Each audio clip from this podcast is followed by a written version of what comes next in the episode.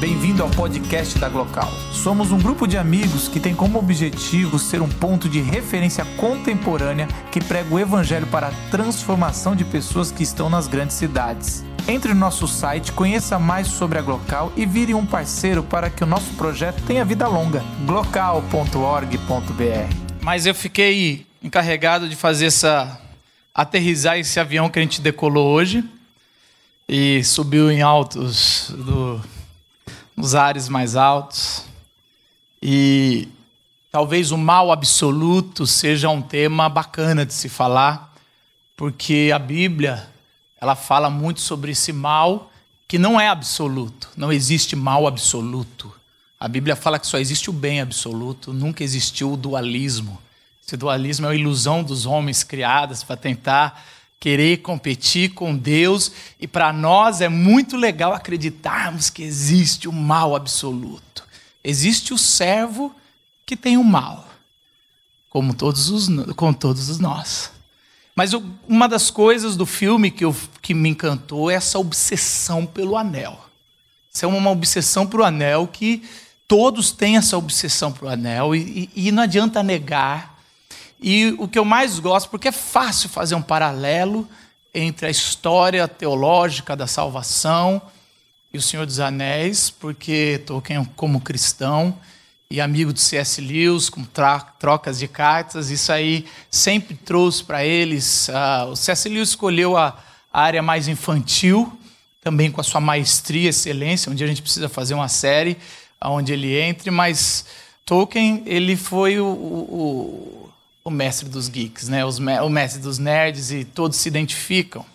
É interessante porque nos textos antigos, bíblicos ou não bíblicos, a gente, os teólogos adoram colocar textos de reis para Satanás, Lúcifer. A gente sempre quis, a gente é encantado para saber o que, que aconteceu com Lúcifer para ele cair. Quando ele caiu? A gente nem sabe se ele caiu antes ou depois dos homens, a gente nem sabe se ele caiu na criação. Os teólogos forçam o primeiro versículo e o segundo versículo de Gênesis para falar: olha, ó, o caos é a queda de Satanás. A gente quer ter isso. E o que mais me intriga é se Deus cria só coisas boas, e se, e se Lúcifer não tinha o mal, quem jogou a ideia do mal para ele cair? Porque se o homem caiu porque foi tentado, quem tentou Lúcifer? Será que foi o próprio Deus quando anunciou o homem e que ele ia criar alguém a imagem e semelhança de Deus? A própria declaração de Deus ao fazer isso é a tentação? Porque quem colocou a ideia de que Lúcifer podia ser maior do que ele mesmo já era? Tem um texto de Isaías que talvez seja um dos poucos textos que a gente pode realmente colocar na bagagem de Lúcifer. Isaías 14, 12, 14. Como caíste do céu, ó estrela da manhã, filha da alva, como foste lançado por terra, tu que prostravas as nações, e tu dizias no teu coração: Eu subirei ao céu acima das estrelas de Deus, exaltarei o meu trono. No monte da congregação me assentarei, nas extremidades do norte, subirei acima das alturas das nuvens e serei semelhante ao Altíssimo. Semelhante ao Altíssimo. Quem colocou essa ideia, Lúcifer, que você pode ser semelhante ao Altíssimo se você já estava no dos maiores cargos? Semelhante. Aonde a gente ouviu semelhante? Criarei o homem e mulher, a imagem e a minha semelhança. Nós somos a possibilidade de estar mais altos do que o Lúcifer desde a criação próprios criação do homem é a tentação de Lúcifer. Você é a tentação principal dos, do inimigo que a Bíblia vai chamar do inimigo das nossas almas.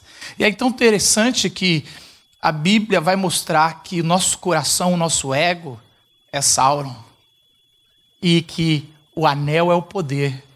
E que todos nós temos essa obsessão do poder e é interessante que quando se junta, assim como Sauron, quando se junta o anel e, o, e a pessoa, o ego, se materializa o mal, a gente sobe rápido. Tem um texto de Apocalipse que é muito legal num detalhe da revelação. E foi, diz assim Apocalipse 12, 9, e foi precipitado o grande dragão, a antiga serpente, que se chamava o diabo e Satanás, que engana todo o mundo. O antigo dragão, que foi o grande dragão, a antiga serpente. O que é uma serpente? Porque quando a serpente tenta o homem e Deus amaldiçoa, falando que você vai rastejar sobre seu ventre, de uma ou outra. Ou a serpente tinha asas, ou a serpente tinha patas. Ou tinha os dois e isso chama dragãozinho. É interessante isso. E Apocalipse vai dizer que o dragão, a antiga serpente, no final dos tempos, ela ganhou força. Ela encontrou os anéis. O anel, ela teve tudo que ela queria. E quando se encontra isso, e quando a gente consegue encontrar os nossos, o nosso anel, o poder, quem não quer poder? A gente cresce na internet. Quem não quer poder na internet? Quem não quer poder na família? Quem não quer poder no próprio relacionamento conjugal? Eu mando aqui em casa. Quem não quer poder na empresa? As nossas roupas determinam nossos poderes. O nosso olhar determina. O nosso jeito de agir, o nosso linguajar determina se somos empoderados. A palavra da vez é empoderar. E quem não quer ganhar esse poder? O anel dá. E é interessante isso. Como Lúcifer vai tentar o nosso Senhor Jesus Cristo. Você já pensou na tentação? A tentação é algo que é ridículo. Porque Jesus vai por vontade própria, fica 40 dias sem comer, e Lúcifer vai lá tentar Jesus. E como é que ele tenta Jesus? Lógico, pela fome, porque Jesus é homem, está como homem.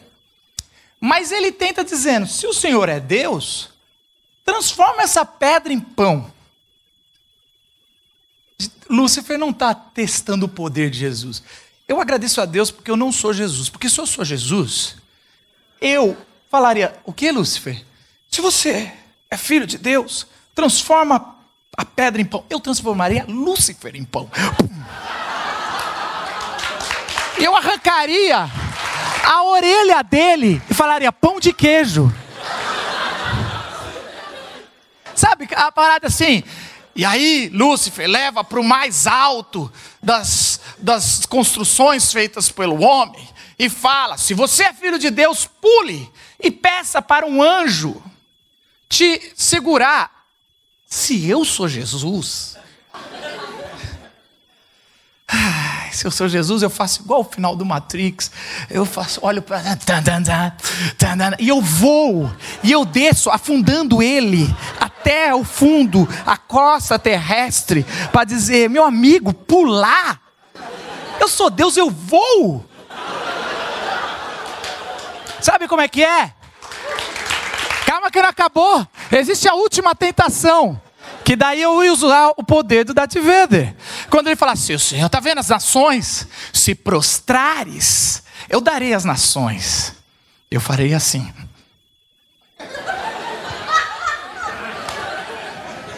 Beija. Mas por que, que Jesus não age igual um idiota como eu? E talvez como você? Porque a tentação de Jesus não é a tentação do anel.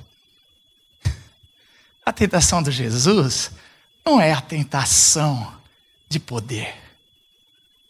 Ali ele já estava com o anel no bolso. Ou digo mais, o anel do casamento de Jesus já estava na mão do noivado. Já estava garantido. Ele não precisava provar nada. A tentação era se ele era filho de Deus, não se ele tinha poder. Você é verdadeiramente homem? Porque se Jesus usa os poderes dele, de Deus, de nada vale. Toda vez que você errar, você fala, Jesus não errou, mas você fala, mas ele era Deus. E você joga a tentação igual Lúcifer fez. Eu gosto do texto de Filipenses, que é a escada abaixo de Jesus, e mostra como ele foi exaltado. O texto diz assim, Filipenses 2, 6 a 11, um clássico. Embora sendo Deus, não considerou que o ser igual a Deus era algo a que devia apegar-se, mas esvaziou a si mesmo a escada, vindo a ser servo, tornando-se semelhante aos homens e, sendo encontrado em forma humana, humilhou-se a si mesmo e foi obediente até a morte e morte de cruz. Por isso, Deus, Deus o exaltou à mais alta posição e lhe deu o um nome que está acima de todo o nome, para que ao nome de Jesus se dobre todo o joelho nos céus e na terra e debaixo da terra, e toda língua confesse que Jesus Cristo é o Senhor para a glória de Deus o Pai. Parafraseando, Jesus chegou na, no monte da perdição, viu a larva, viu a lava, pegou o anel e ele tinha que jogar o anel. Ele falou: não. Ele pulou e ele se sacrificou junto com o anel. Jogar o anel são para os mortais. Pular com o anel para que o anel nunca mais volte a nos tentar é para Salvador. Ao terceiro dia, ele volta e assim como os hobbits, a figura mais insignificante da Terra-média, Jesus se tornou para que eu e você possamos sempre que olhar para o anel ou olhar para o nosso coração, Sauron, a gente dizer: Ele morreu, o meu velho Sauron morreu. Eis que o Salvador, o Senhor dos Anéis, vive em mim. O homem que decidiu me dar um anel mas não agora do poder, mas de casamento. Uniremos com ele a eternidade. Isso é o que eu acredito. Isso que a Bíblia narra. Isso é o que me traz esperança para viver a local, subir aqui e a gente ter esse encontro cultural e espiritual todas as terças-feiras. Baixe sua cabeça, eu gostaria de fazer um desafio para você. Não sei, a gente sabe que aqui entre nós temos cristãos, espíritas, temos várias religiões, temos ateus. Eu quero que você faça a sua oração de fé. É muito triste viver sem fé. E eu quero que você reflita qual é o anel que tem te desviado da verdadeira humanidade em Cristo. Qual é, como é que está andando o seu ego? O que, que é your, o seu precious que você está se dedicando tanto? E faça a sua reflexão e a sua oração, porque o Espírito te ouve o mesmo Espírito foi derramado para que a gente nunca mais precise ser tentado daquela maneira. Jesus venceu a tentação, não com poder, mas se humilhando e morte de cruz.